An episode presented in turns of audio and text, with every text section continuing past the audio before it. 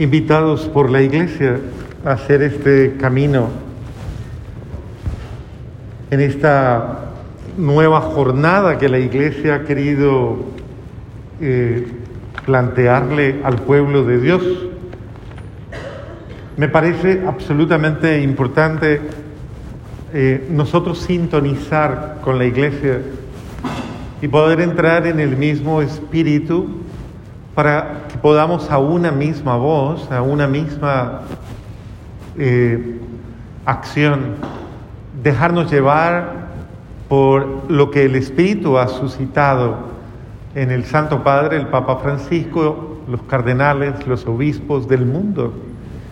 Y quienes nos han propuesto pues eh, hacer un alto, un alto en nuestra fe, un alto en, nuestra, en lo que está pasando, es un alto de conciencia, es un alto de reflexión, es un alto de humildad, porque eh, si hay algo que es fundamental es que no podemos caminar a la deriva, no podemos guiarnos por apariencias, no nos podemos dejar llevar de oídas, no podemos caminar con falsos criterios, falsas ideologías, estamos avasallados por una cantidad de eh, tendencias que nos sobrepasan y mucho más con el impacto inmediato de todas las eh, redes sociales y, y de tantas otras formas en las cuales somos afectados, pues lastimosamente a veces terminamos sintiendo, pensando y viviendo de manera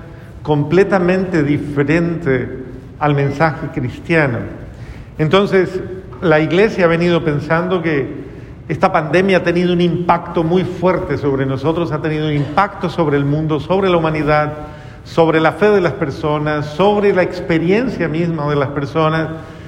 Y eh, las condiciones mismas como que nos llevan a la reflexión de, ok, es importante al valorar lo que está sucediendo, al hablar lo que está sucediendo, porque es importante que nosotros entendamos, estamos haciendo el mismo camino de los peregrinos de Maús. Y ustedes alcanzan a observar básicamente ese detalle tan significativo, ¿no? Iban dos de los discípulos hacia un pueblo llamado Emaús, situado a unos 11 kilómetros de Jerusalén, y comentaban todo lo que había sucedido. Esto nos sucede también a nosotros, o sea, es que eh, estamos obviamente confrontados con una realidad que nos está cuestionando, que nos está haciendo pensar por muchas razones, la muerte de muchas personas, la información muchas veces, eh, qué sé yo, eh, podríamos decir manipulada por cantidades de mediaciones, eh, esa información que no es información, o sea, esa desinformación. Y ciertamente todos estamos impactados, el mundo está impactado. Y entonces está pasando momentos muy sombríos, momentos muy tristes, momentos incluso de desesperanza, incluso momentos de desilusión, momentos de... Eh, y así venían los discípulos de Maús. En el camino venían hablando y discutiendo acerca de todo lo pasado, pero no venían hablando en un lenguaje y en un tono de esperanza, sino que venían hablando en un tono de frustración, precisamente porque todo lo que estaba pasando los había herido en lo más íntimo de su ser, en lo más profundo. Eh, ellos habían caminado en pos de una verdad, de una buena nueva, de un, eh, tal vez de un acontecimiento que suponían a su manera que iba a transformar la realidad, a transformar la vida y pues obviamente la conclusión, entre comillas, de los hechos les genera una gran confusión. Y pienso que de la misma manera, en este momento, eh, la iglesia está hablando, el pueblo de Dios está hablando, y no necesariamente está hablando algo que lo afirme en la fe. Está teniendo un diálogo, la vida familiar está hablando pero necesariamente no está hablando de un mensaje que le sane, que le ayude, que le oriente, que le estimule, y que muchas veces le forme verdaderamente. Está hablando mucho, pero necesita hablar de algo que verdaderamente retome su vida y reoriente su esperanza y le ayude a encontrar la verdad. Y en ese camino, dice el Papa y dice la invitación de toda esta convocatoria que nos han hecho, dice claramente que el Señor nos sale al encuentro en medio de nuestra pesadumbre, en medio de nuestra, tal vez, eh, frustración y todos esos sentimientos tan profundos que hay, sale al encuentro y camina con nosotros, se convierte en nuestro compañero de viaje. Él quiere caminar junto con nosotros, caminar juntos. Ese caminar juntos entrevé y entraña el sentido de este camino sinodal. La palabra sínodo es una palabra muy antigua que tiene sus orígenes en, en el lenguaje griego o en la lengua griega y que evoluciona al latín. La palabra sinodus, que básicamente eh, señala el sentido de la reunión.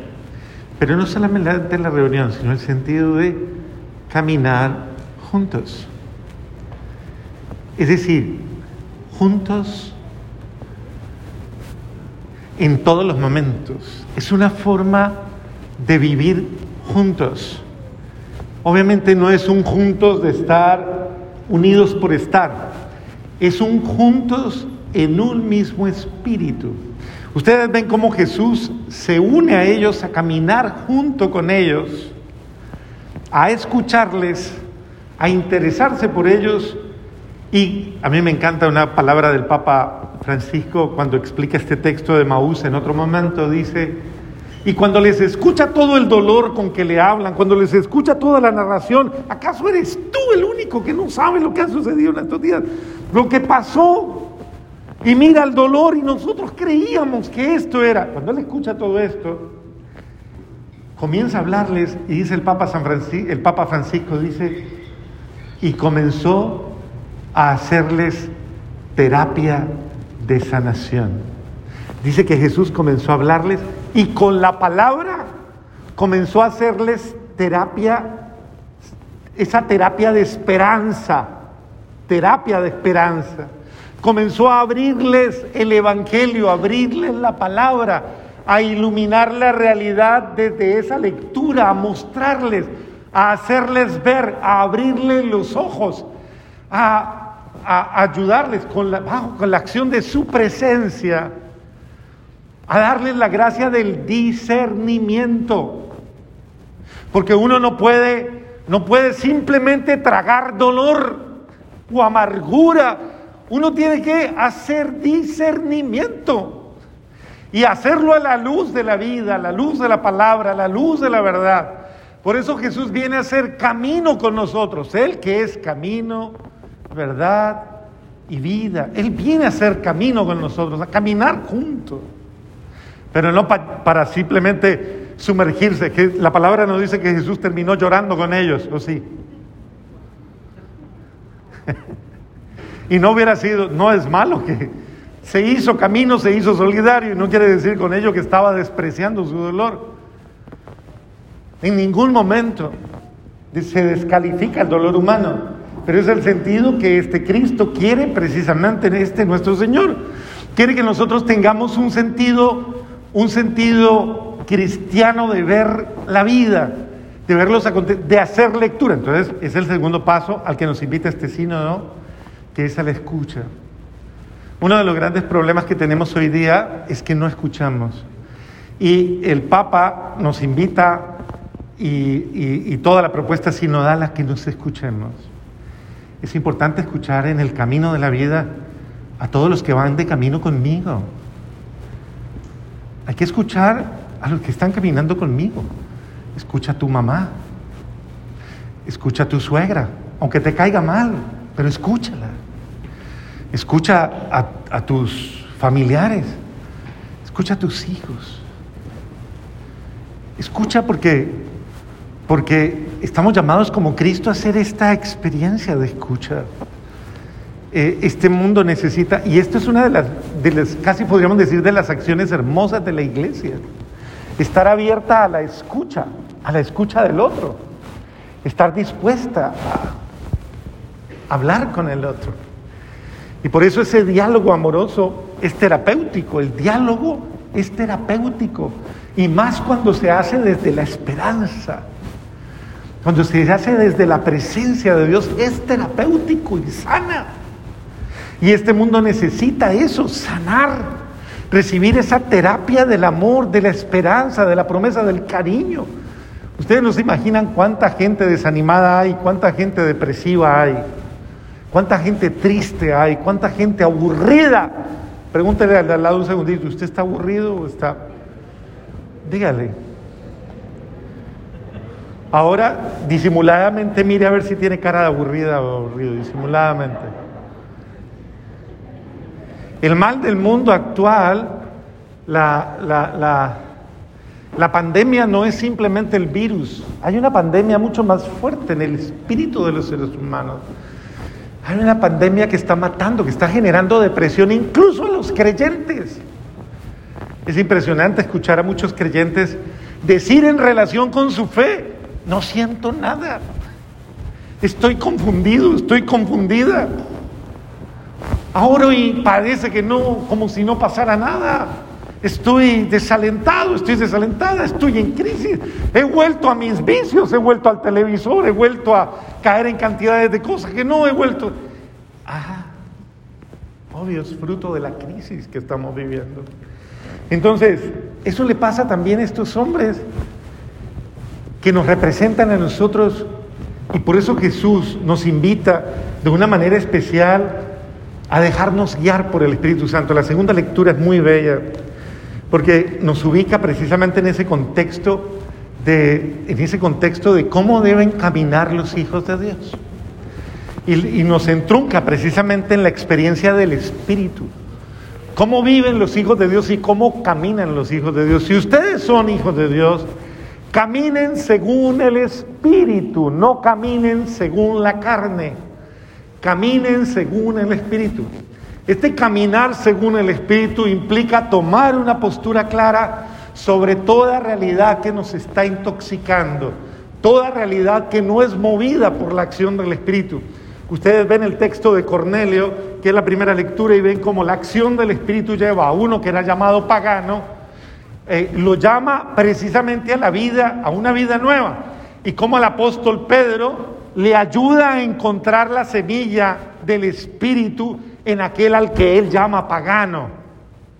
Y cómo hay un encuentro entre lo que aparentemente para mí no es de Dios y lo que verdaderamente es de Dios, cuando Dios verdaderamente ilumina el corazón humano para que nosotros no despreciemos a nadie por las apariencias, y, ese es el ser humano, sino que al contrario tengamos esa actitud misionera es decir, de herir al otro sin prejuicios, sin discriminación, abiertos, no simplemente buscar al que me gusta, a quien me cae bien, con quien me llevo de buenas y no más, o con quien me conviene, sino como verdaderos cristianos, estar abiertos porque puede que la persona que te necesite ni siquiera sea esa que te cae bien o que te hace favores todos los días o que conviene contigo. Puede que esa persona que te necesita es una persona que incluso hasta te cae mal, te molesta, te incomoda.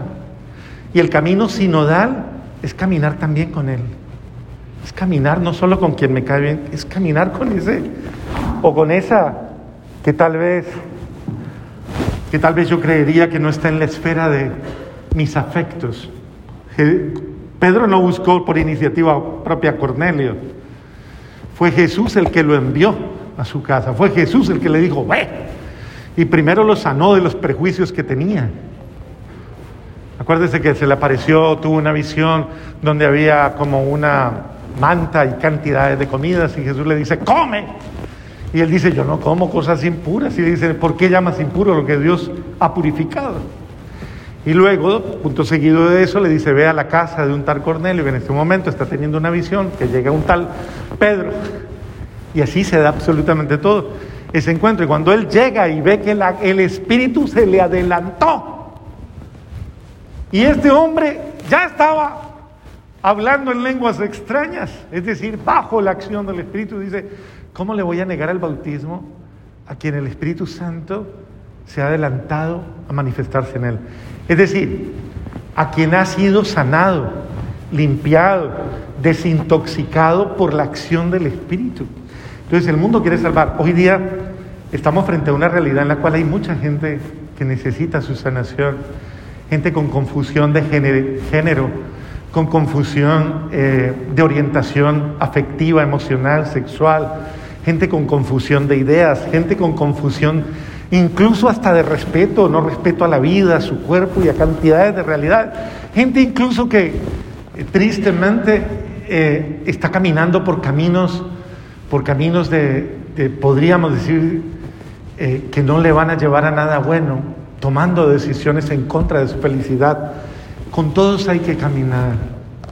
Y a mí me parece que esto es supremamente importante porque Jesús caminó al lado precisamente de aquellos que estaban confundidos y Él fue el que bajo la acción de su amor los sanó. Ese es el camino del sínodo. El camino del sínodo nos lleva pues a hacer esa experiencia a la luz de la palabra de Dios, abiertos a todos los hermanos, comenzar a escucharnos los unos a los otros. Hay que escucharnos qué siente, qué piensa, cómo lo siente, cómo lo piensa. El camino sinodal es el camino del discernimiento. ¿Qué le está pasando al pueblo de Dios? ¿Qué está pensando? ¿Cuáles son las prioridades que hay que trabajar en nuestra vida, en nuestra familia, en nuestra comunidad, qué sé yo, nuestra iglesia? ¿Cuáles son las prioridades? Escuchémonos, porque el Espíritu Santo habla a través de su pueblo, habla a través de nosotros. El Espíritu se manifiesta y nos guía y nos ayuda precisamente a encontrar el camino que nos va a sanar por eso es importante que hoy, al escuchar la invitación a hacer camino sinodal, en este camino nos irán, vamos a tener unos hermanitos que van a estar motivándonos y transmitiéndonos todo lo que va a ir pasando con este camino sinodal en las diferentes realidades, en los ministerios, en la educación religiosa, frente a los jóvenes. Nos van a ir iluminando y nos van a ir acompañando y dándonos esa luz. Creo que es importante que estemos abiertos y dispuestos. Lo más bello de esto es estar dispuesto a hacer camino, a caminar con. Acuérdese lo que dice la palabra. Si un hermano te pide que camines una milla con él, ¿qué haces? ¿Qué haces? ¿Qué? Caminas otra milla, dos millas.